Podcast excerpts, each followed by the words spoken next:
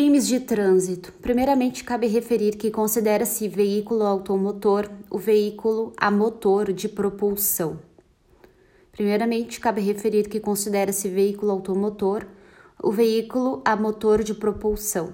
O bem jurídico tutelado, em primeiro lugar, é a segurança viária. O bem jurídico tutelado, em primeiro lugar, é a segurança viária, que é bem de interesse coletivo. Já em segundo momento, é a vida humana, saúde, paz social, entre outros.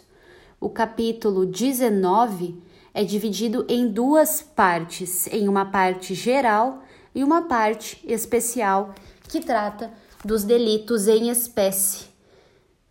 Na parte geral, está prevista a aplicação subsidiária do Código Penal e do Código de Processo Penal, no que não for é, disposto de modo diverso nessa lei. Ademais, no parágrafo 1 do artigo 291 do Código de Trânsito Brasileiro, está a previsão de aplicabilidade das medidas despenalizadoras de composição civil dos danos e da transação penal.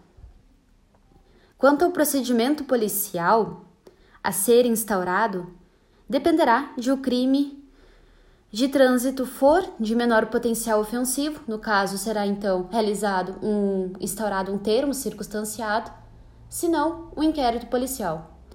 Os crimes de menor de potencial ofensivo são aqueles crimes que têm a pena máxima combinada que não ultrapasse dois anos, cumuláveis ou não, com a pena de multa.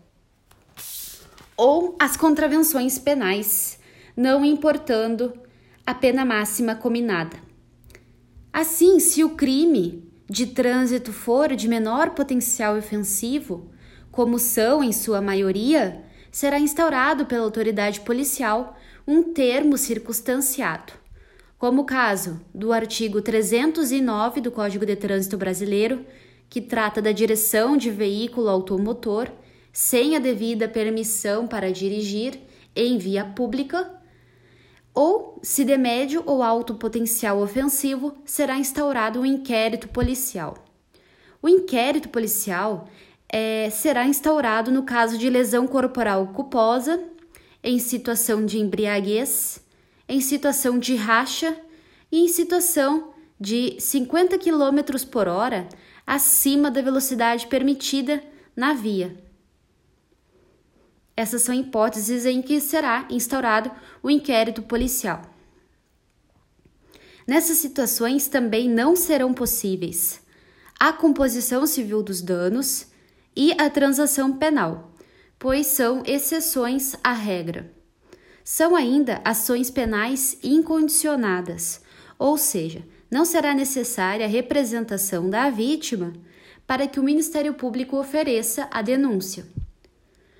No capítulo 19 também está prevista a pena de suspensão ou proibição para dirigir veículo automotor.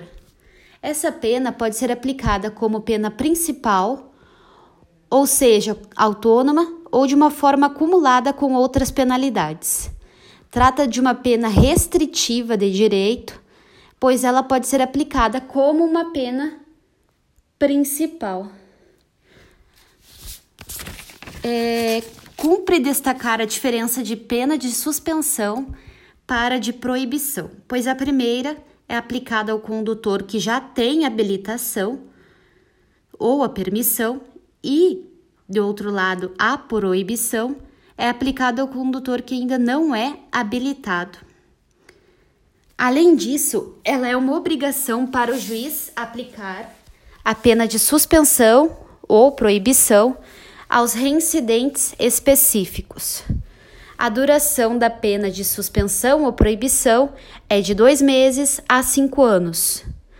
Os tribunais superiores compreendem que a pena de suspensão ou proibição do direito de dirigir deve ter proporcionalidade com a pena de prisão aplicada. Além disso, ela não se inicia enquanto sentenciado por efeito da condenação penal estiver recolhido em estabelecimento prisional. Cabe mencionar ainda que, quando aplicada a pena de suspensão ou proibição, o condenado ele é intimado a entregar esse documento de habilitação ao juiz em 48 horas da intimação. Se não entrega, ele comete outro crime de trânsito, que é especial em relação ao crime de desobediência do Código de Processo do Código Penal. Trata-se de um crime a prazo, que só se consuma 48 horas após a intimação. Aplica-se a suspensão do direito de dirigir aos motoristas profissionais, conforme a lei.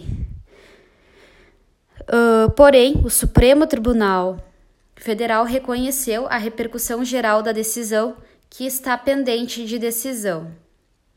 A suspensão ou proibição de dirigir pode ser aplicada como uma medida cautelar na investigação ou ação penal, mediante ordem judicial de ofício, ou seja, o juiz verifica no caso e aplica essa suspensão ou proibição, é,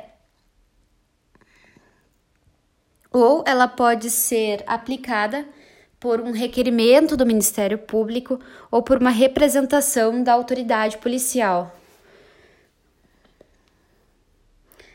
Dessa decisão, é, cabe recurso em sentido estrito, sem, uh, sem o efeito suspensivo.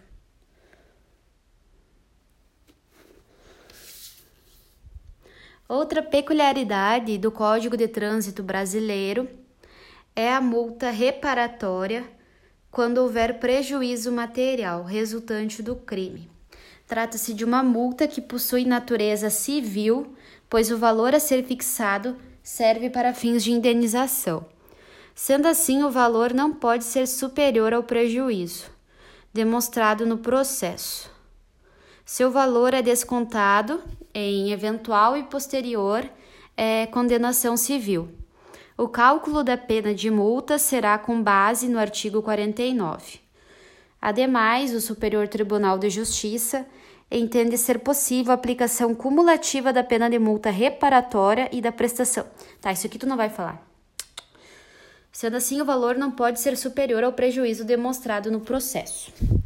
É, quanto à prestação de socorro nos delitos de homicídio culposo e lesão corporal culposa, é, o CTB prevê que não será imposta a prisão em flagrante para quem presta socorro e nem será exigida fiança nesses casos.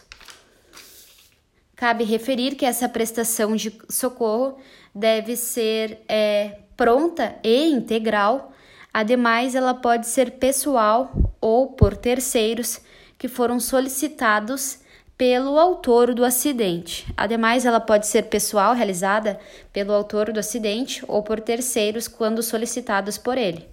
Na parte especial do Código de Trânsito Brasileiro estão previstos os crimes em espécie.